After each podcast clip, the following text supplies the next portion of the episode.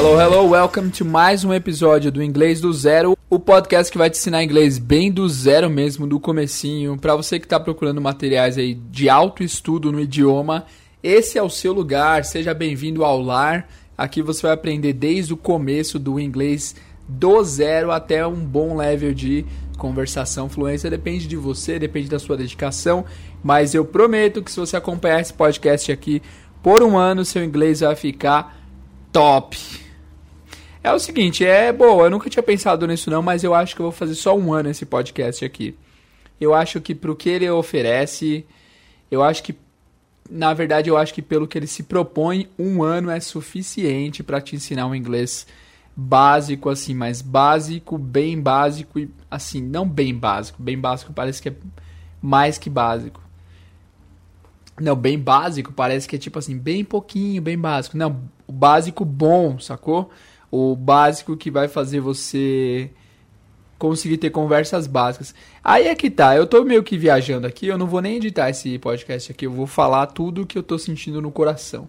Eu comecei no, no intuito de terminar o verbo to be, mas eu vou, antes de falar do verbo to be, eu vou abrir o coração para vocês. É, muitas pessoas falam que tem inglês básico. Todo mundo põe no currículo que tem inglês básico, certo? Mas vocês já pararam para pensar o que, que é português, que, que é, que, que é o inglês básico? Quando você fala inglês básico, a pessoa, ah, eu falo inglês básico, eu sei falar meu nome, onde eu moro, não sei o que, não sei o que.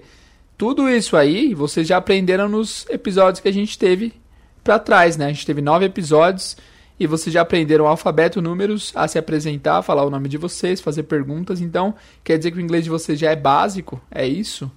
Não, né, galera? Então, meu, Inglês básico é muito mais difícil do que pregam por aí. Básico é você saber falar sobre quase todos os assuntos do idioma no nível básico. Você sabe falar o básico sobre política, sabe falar o básico sobre economia, você sabe falar o básico sobre business, o básico sobre como foi o fim de semana. Então o básico, galera, não é não é apresentação, não é saber coisas essenciais. Eu acho que esses assuntos que eu, que eu comentei anteriormente que aliás nós vimos nos episódios passados aí, são assuntos essenciais, cruciais e assim, é, a base da, do idioma. São coisas bem simples, bem essenciais, mas bem importantes. Não é o básico. O básico, eu acho que o básico é muito mais complexo do que tudo isso daí. Beleza? Desculpa aí, pessoal, me declarar para vocês assim, abrir o coração, mas é que o pessoal mente muito, né, meu? Como assim, inglês básico? E você pede para falar do fim de semana passado, a pessoa não sabe falar nada. Como assim? Isso não é inglês básico, isso é inglês decorado, são frases curtas decoradas.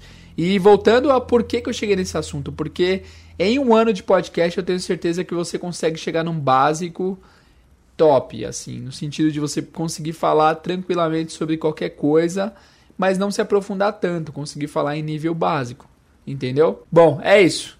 Acabou. Isso era a introdução, e acabou aí a abertura de coração.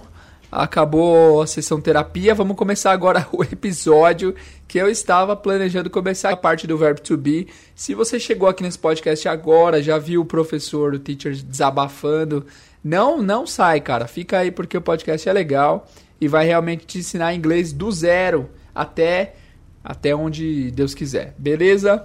Continua aí se você chegou nesse episódio agora não não é recomendável que você o ouça. Ouça o episódio anterior primeiro. Senão esse episódio vai ficar meio a Deus dará para você aí. Então, ouve o episódio anterior. Na verdade, ouça todos os anteriores que tivemos bastante conteúdo legal aí. Então é isso, manda vir até editor pra gente começar essa jossa.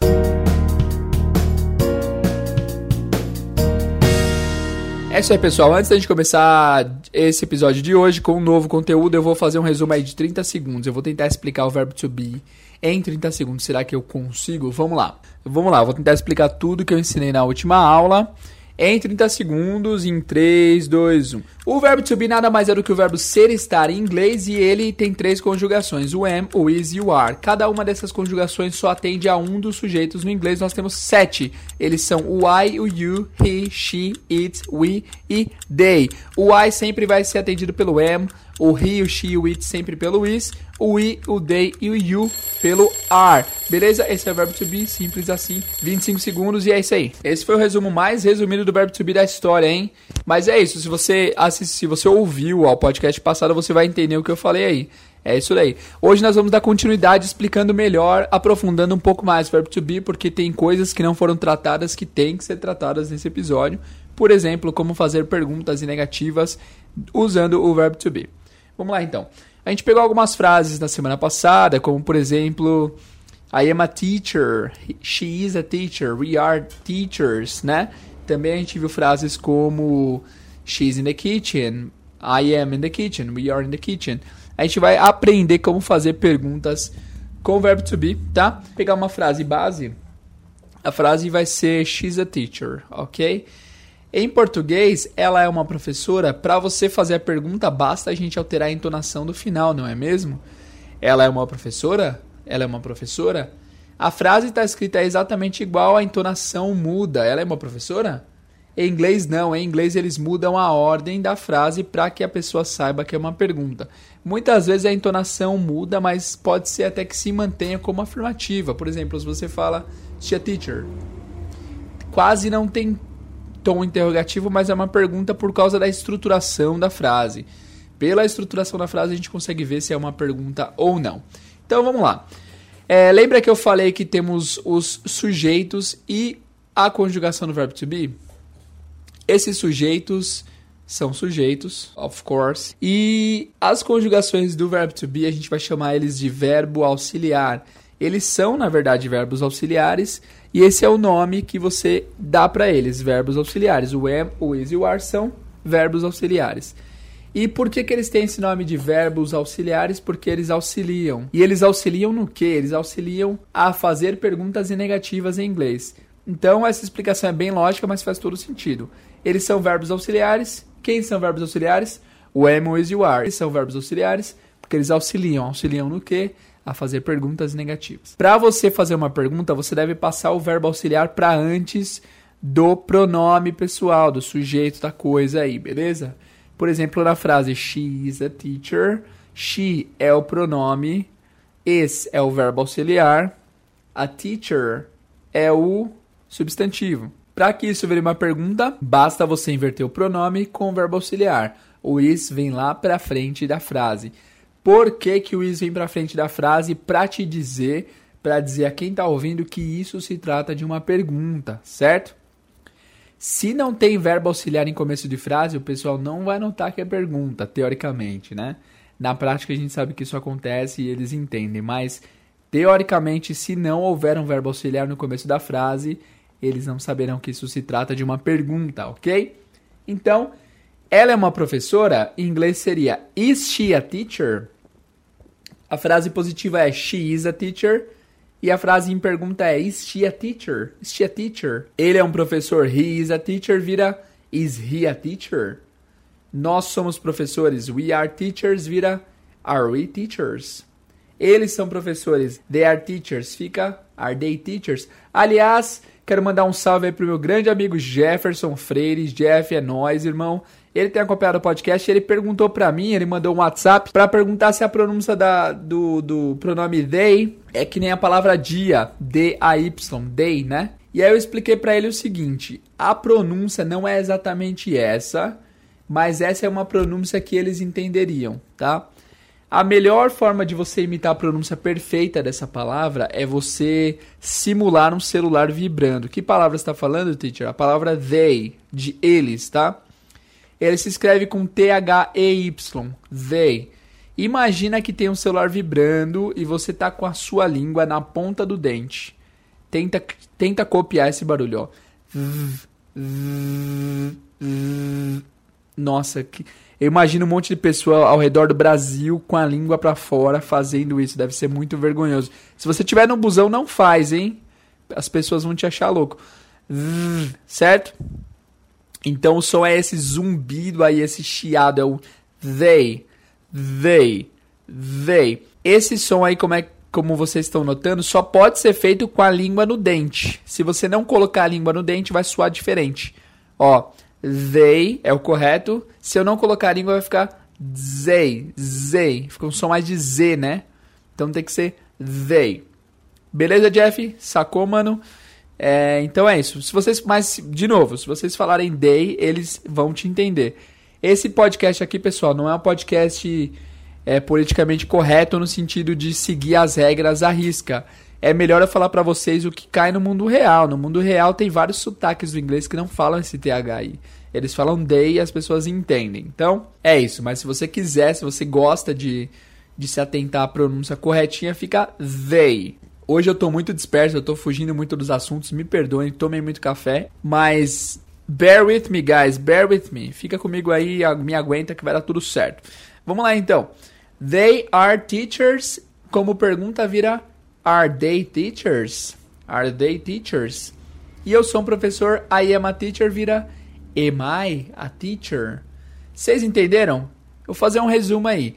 É, os para você fazer perguntas do verbo to be, o verbo auxiliar tem que vir antes do pronome. Os verbos auxiliares em inglês do verbo to be são am, is e are. Eles sempre viram no começo da frase para te dizer que a frase é uma pergunta. Então, outro exemplo. Eu estou trabalhando. I am working. Como fica isso em forma de pergunta? I am working. Você sabe que é só inverter o pronome com o verbo auxiliar, então fica Am I working? Am I working? Que numa pronúncia mais relaxada vai ser Am I Working? Am I Working? Você com certeza lembra desse som por causa dessa música aqui, ó.